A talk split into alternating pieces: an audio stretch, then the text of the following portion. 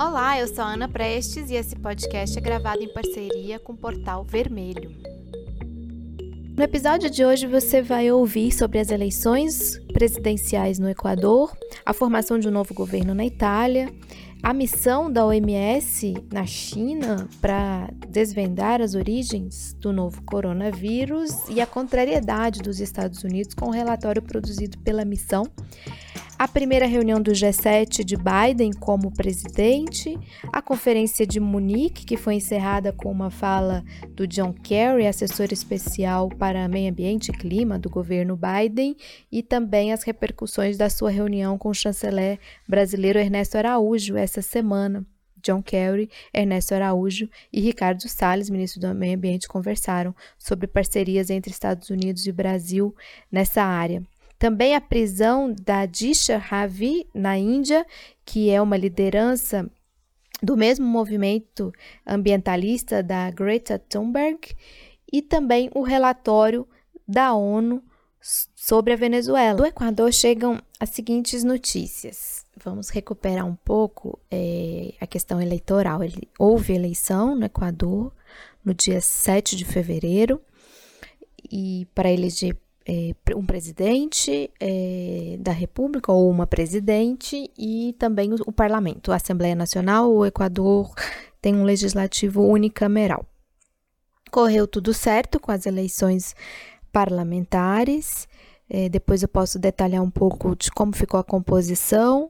É, só dizer que a maioria é correísta, é, seguida de uma segunda é, bancada grande do, dos indígenas, principalmente do movimento Pachacuti. Essas são as principais bancadas, as duas maiores bancadas no, hoje no parlamento do Equador, depois da eleição do dia 7 de fevereiro.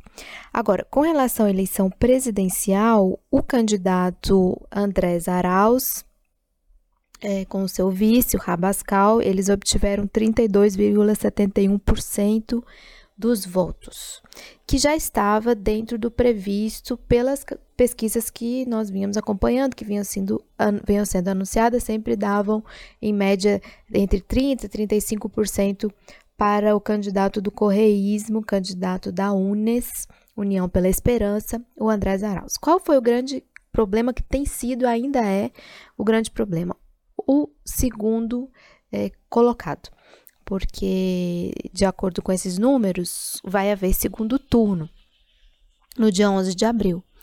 E até o final da semana passada, a contagem de votos estava dando uma pequena margem de vantagem para Iaco Pérez, que é o candidato Pachacuti, e abaixo dele o Guilherme Lasso. Acontece que o Guilherme Lasso vira passa a ficar com 19,74% dos votos, na frente do Pérez, com 19,38% dos votos. Uma diferença ínfima, dramática.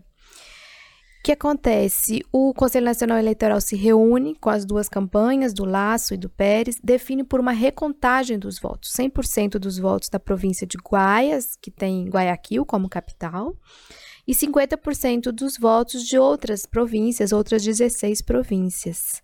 Mas esse acordo durou, acho que não durou nem 24 horas, porque a campanha de Laço é, rebate, reflui, é, diz que é, não tem segurança da legalidade desse acordo, que o Iaco Pérez está querendo impor condições, falando quais regiões devem haver, deve haver recontagem ou não. Então, isso vira um grande embrólio até que essa recontagem não acontece e é, segue o processo normal do, do Conselho Nacional Eleitoral. Eles estavam reprocessando algumas atas que eles chamam de atas com novidades, atas que têm alguma rasura, atas que têm é, alguma é, inconsistência, e muito pressionados, né, o Conselho Nacional Eleitoral, um Conselho Nacional Eleitoral que desde julho do ano passado enfrenta uma série de problemas na condução dessas eleições e eles é, seguem, tocam né, é, a questão da, da, contagem dos votos e com muita pressão para o anúncio do resultado é, oficial. E esse anúncio do resultado oficial acabou vindo é, esse final de semana com a, com, é, a notícia de que 100% das atas já haviam sido processadas. E pela primeira vez se tem isso é, dito oficialmente, né? Que Arauz com 32,72%, 32,72%, o Laço com 19,74% dos votos vão ao segundo turno. E o Iaco Pérez com uh, 19,38% dos votos. Mas isso não é tão simples. Inclusive, há uma grande mobilização neste momento dos setores indígenas que estão realizando uma marcha em direção a Quito. Essa marcha ela do, já tem aí uns três, quatro dias. Ela começou assim que o Guilherme Lasso disse que não aceitaria mais o acordo da recontagem dos votos. É, está muito tensa a situação. O Iaco Pérez e o Guilherme Lasso trocando uma série de hostilidades entre eles por, por essa dramática disputa pela segunda, volta, é, segunda vaga nesse segundo turno do dia 11 de abril.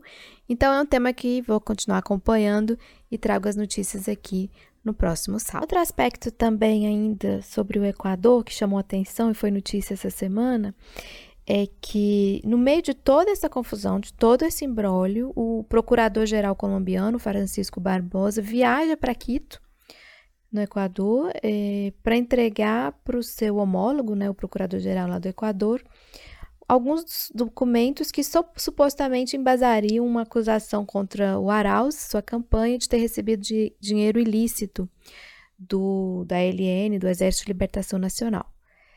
É, então, isso foi algo assim que chocou, inclusive teve um dos ex-presidentes da Colômbia, o Ernesto Sampé, que hoje faz parte do grupo de Puebla, foi secretário-geral da Unasul.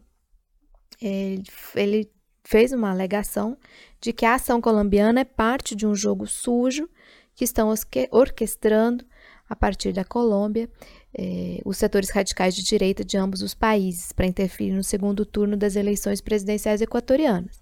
Nós sabemos bem eh, quais são as relações eh, íntimas que a Colômbia tem, por exemplo, com os Estados Unidos na representação dos seus interesses. Então fica bastante suspeita essa operação no sentido de que pode estar sendo gestado aí uma sementinha de golpe mesmo, tentativa de retirar o Arauz da, do páreo, né, de, de desacreditar e, é, a, a campanha dele e retirá-lo do segundo turno.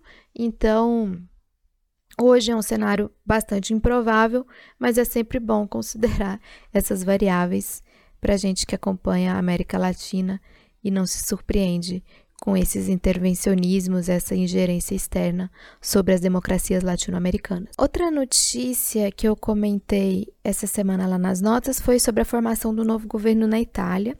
O ex-chefe do Banco Central Europeu, Mario Draghi, agora é o novo primeiro-ministro italiano.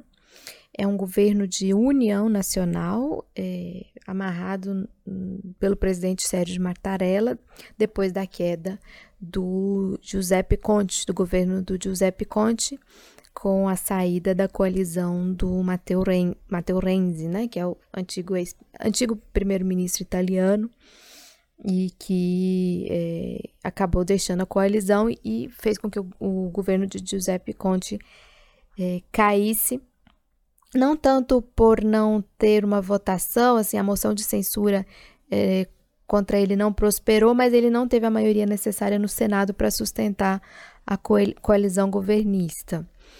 É, tem de tudo nesse novo governo italiano. É, tem o pessoal do Movimento Cinco Estrelas, que inclusive continua o Luigi Di Maio como ministro das Relações Exteriores. Também tem os representantes da, do, da Liga, do Matteo Salvini, tem o pessoal do, do, do, Partido Democrático, tem o Força Itália, do Berlusconi, o Itália Viva, do Matteo Renzi, tem de tudo. Só ficou de fora o partido da extrema-direita, que inclusive tem crescido, que é o Irmãos da Itália, que disputa esse lugar da extrema-direita com a Liga. E são aí novos 23 ministros e com a grande missão imediata de decidir como serão gastos os 200 bilhões de euros do Fundo de Recuperação Pós-Pandemia, que foi aprovado pela União Europeia e que foi, inclusive, um motivo da discórdia é, que acabou resultando na queda do governo do Giuseppe Conte. Como aplicar esse recurso. E aquela missão da OMS, que foi a China na, para investigar a origem do novo coronavírus, é, continua dando muita polêmica. É, já lembrar aqui um pouco, quem acompanha pelas notas internacionais, a missão concluiu que a origem do novo coronavírus não se deu num laboratório chinês. E há, há muita pressão de alguns países, como Reino Unido, é, Austrália, Estados Unidos, pela comprovação dessa tese de que o novo coronavírus surge num laboratório chinês. E, bom, foi, esse foi o, rela o relatório final da missão, uh, indicou a isso. Foi uma missão que ficou em janeiro e fevereiro, parte agora de fevereiro, lá na China. E, e, os Estados Unidos não gostaram muito do resultado desse, dessa, dessa missão investigativa. E a Casa Branca pediu para as autoridades chinesas o envio dos dados sobre os primeiros dias do surto de coronavírus em Wuhan, naquela, na virada de 2019 para 2020, de dezembro para janeiro, e pedir os dados coletados pela missão. É uma missão da OMS composta por 40 cientistas. O conselheiro de Segurança Nacional dos Estados Unidos, o Jake Sullivan, é, disse, é, fez uma fala de que seria imperativo um relatório independente e livre de alterações feitas pelo governo chinês, dando a entender que o relatório da OMS tem influência do governo chinês. Houve uma reação forte por parte dos chineses. Um porta-voz da embaixada da China nos Estados Unidos respondeu dizendo que os norte-americanos prejudicam a cooperação multilateral e que nos últimos anos estão sistematicamente desidratando a Organização Mundial da Saúde, a OMS. E eles, eh, os Estados Unidos, segundo a China, não deveriam ficar apontando dedos, e, porque outros países também apoiam a OMS durante a pandemia, não somente a China. Então, a OMS como palco eh, desse confronto entre Estados Unidos e China. Ontem, dia 19, houve uma reunião do G7 com novos líderes estreando uh, no grupo. O novo premier da Itália, o Mário Draghi, que eu já comentei aqui, o novo premier do Japão, o que entrou no lugar do Shinzo Abe, que ano passado renunciou, então agora é o Yoshihide Suga, e o novo presidente dos Estados Unidos, o Joe Biden, a reunião praticamente girou em torno do tema da pandemia uh, e das vacinas. É, foi aprovado um aumento da capacidade, um investimento para aumento da capacidade na produção das vacinas, e, com compartilhamento de informações, é, compartilhamento e sequenciamento das novas variantes e a destinação de mais de 4 bilhões de dólares para aquele consórcio da COVAX Facility, que é um, uma iniciativa para tentar facilitar o acesso dos países em desenvolvimento aos, aos imunizantes. Né? E tem aquele processo que eu também já comentei aqui do acelerador, o ACT, que é um projeto da OMS que coordena esses esforços globais para o desenvolvimento é, das vacinas. Então, digamos assim, o acelerador ele coordena todas as iniciativas de é, formulação de uma nova vacina e o COVAX Facility é o fundo que é, está focado na distribuição, na chegada da vacina até a ponta final, a população, né? É, ao todo, do, todos os países G7 já, compro, já se comprometeram a aportar 7,5 bilhões de dólares, se a gente for pensar nas duas iniciativas, o acelerador e o COVAX Facility. E fizeram um chamado a partir dessa reunião ao G20 e às instituições financeiras internacionais para se juntarem nesse esforço para expandir é, o acesso. Agora, de toda forma, apesar de todo esse discurso, pela, eh, o, pelo esforço de chegada da vacina a todo mundo, é, para acelerar essa distribuição. Todos os países é, do G7, Estados Unidos, Japão, Alemanha, França, Itália, Canadá e o Reino Unido, e aí coloca também junto a União Europeia, é, ainda não falaram se estão dispostos a abrir mão da prioridade na entrega dos imunizantes pela indústria farmacêutica. Essa é a grande questão, né? Onde que as vacinas chegam é, primeiro? Então, por exemplo, o Canadá tem doses para vacinar três vezes a sua população. É, países como a Itália, é compreensível, porque foi um dos países mais atingidos, né? mas já iniciaram, é, já começaram a vacinar pessoas que não fazem parte dos grupos de risco, que são os idosos, profissionais de saúde, enquanto todos os países, quase todos os países da África, por exemplo, sequer começaram as, as, as imunizações, as campanhas de imunização. Então, é, tem um cálculo aí do Our World in Data, que tem um portal na internet muito informativo sobre como anda a vacinação, que fala que já foram distribuídas quase 200 milhões de doses das vacinas é, em todo o mundo. Então vamos seguir acompanhando. E aconteceu ontem também a Conferência de Segurança de Munique, que já acontece todos os anos, desde 1963, né? Uma conferência entre os países europeus e os Estados Unidos. E dessa vez ela foi uma, reuni uma reunião menor, foi uma reunião virtual, aconteceu só em um dia, foi uma edição especial, como eles, é, eles falaram. E quem encerrou a reunião foi o enviado, o enviado não, o assessor especial né, do, do Joe Biden, do presidente dos Estados Unidos, para questões do meio ambiente, do clima, e chamou bastante, bastante atenção é, essa fala do John Kerry, que já foi secretário de Estado dos Estados Unidos na gestão do Obama, e aquilo que ele falou ali ontem no final da conferência é, de Munique. Ele apontou para a Conferência do Clima que está chegando né, em Glasgow, no, no Reino Unido, a COP, e disse que é, nessa reunião vai ter que ser, nessa conferência terá que ser definido o que os países farão concretamente nos próximos anos. Está sendo muito divulgado pela imprensa a fala dele de que não dá para fingir, ou seja, não dá para fingir é, quem está ou quem, quem não está fazendo algo para combater as mudanças climáticas. E disse que se não houver uma mudança radical até 2030, não vai, não vai ter como evitar uma elevação da temperatura no planeta, para além do aceitável. E foi aí nessa toada é, esse discurso. Esse discurso ele faz parte também de algo que eu já comentei lá nas notas, é, de uma iniciativa do Biden de organizar uma cúpula sobre o meio ambiente em abril. Seria uma pré-COP, né? Seria uma, seria os Estados Unidos querendo dar a sua linha nesse tema é, tão sensível. E então é isso. É, essa semana também o John Kerry ele se reuniu com ministros brasileiros, com Ernesto Araújo e o Ricardo Salles, que marcou o início de um diálogo entre Estados Unidos e Brasil sobre esse tema.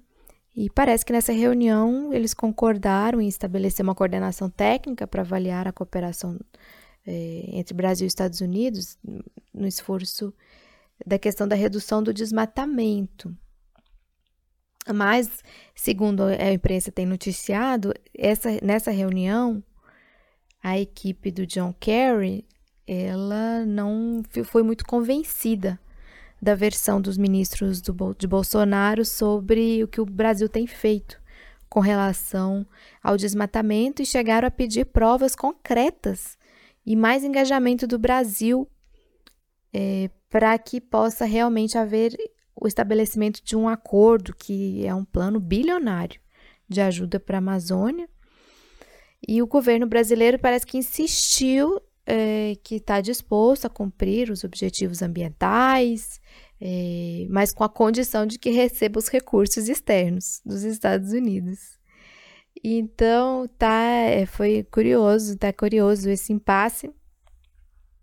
E foi assim a, essa semana marcada por esses debates na área ambiental e essa conclusão de ontem eh, da Conferência de Munique. E um último comentário sobre o que também foi notícia essa semana é que a relatora especial da ONU enviada à Venezuela, Helena Duran, emitiu um relatório preliminar eh, pedindo a suspensão das sanções dos Estados Unidos e da União Europeia no país. Segundo ela, essas sanções agravam uma crise eh, humanitária de desabastecimento e esse relatório foi muito atacado e rechaçado pelos setores oposicionistas na Venezuela. O enviado do Guaidó na ONU, Miguel Pizarro, chegou a dizer que a ONU tem sido usada para fazer propaganda do regime, do governo Maduro. Agora, segundo a relatora, desde 2014, as, as sanções unilaterais têm sido duramente impostas pelos Estados Unidos, pela União Europeia e demais países é, que se juntam nessa iniciativa. É, tudo isso, junto com a queda do preço do petróleo, é, pode ser os grandes responsáveis, podem ser responsabilizados pelo declínio econômico na Venezuela. Então, ela, na prática, desarmou todo um discurso norte-americano de que a crise venezuelana é provocada por corrupção, por, por outras questões que não realmente esse estrangulamento econômico do qual a Venezuela tem sido vítima no último período. E uma notícia que repercutiu bastante essa semana foi a prisão na Índia, em Nova Delhi, no último domingo, é, de uma jovem, Disha Ravi, de 22 anos, é, que participa do movimento, aquele movimento puxado pela, pela Greta Thunberg da Alemanha, né, o Fridays for Future, que foram aquelas greves realizadas por estudantes sempre às sextas-feiras, como uma forma de alerta para a questão ambiental e climática, as mudanças climáticas e a crise mundial ambiental. Então, ela é como se fosse assim um braço é, do movimento da Greta. Ela faz parte de um braço do movimento da Greta lá na Índia. E, e aí essa semana girou o mundo assim, o rosto dela e essa notícia por conta dessa prisão é, a, a polícia de Nova Delhi alega que ela foi uma das responsáveis por divulgar uma campanha uh, de comunicação que incentivou os movimentos de agricultores, né? Então, é, mas eles falam que isso, é, ela fez isso de uma forma criminosa, incitando a violência, sendo que na verdade ela é uma das grandes lideranças mesmo, acabou virando uma das grandes lideranças na divulgação e comunicação desse movimento fortíssimo do setor agrícola na Índia, que já dura meses e com greves e, e gigantescas e marchas por conta é, da, das novas leis agrícolas impostas pelo governo Modi. Então já tem aí uns seis meses, inclusive eu tenho falado sobre isso lá nas notas internacionais, já falei aqui também no, no nosso podcast. E, e, acabou que essa prisão dela colocou mais, mais luz sobre o impasse, o grande impasse que está acontecendo na Índia entre governo e agricultores, é, trabalhadores do campo, é, e que tem mobilizado milhões e milhões, milhões, centenas né, de milhões de pessoas é, na Índia.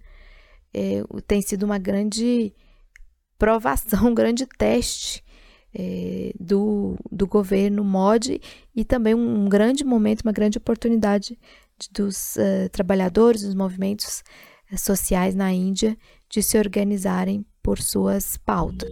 Estas foram as notícias que escolhi para compartilhar nesse final de semana. Ao longo da semana, não deixe de acompanhar a coluna De Olho no Mundo por Ana Prestes no portal Vermelho.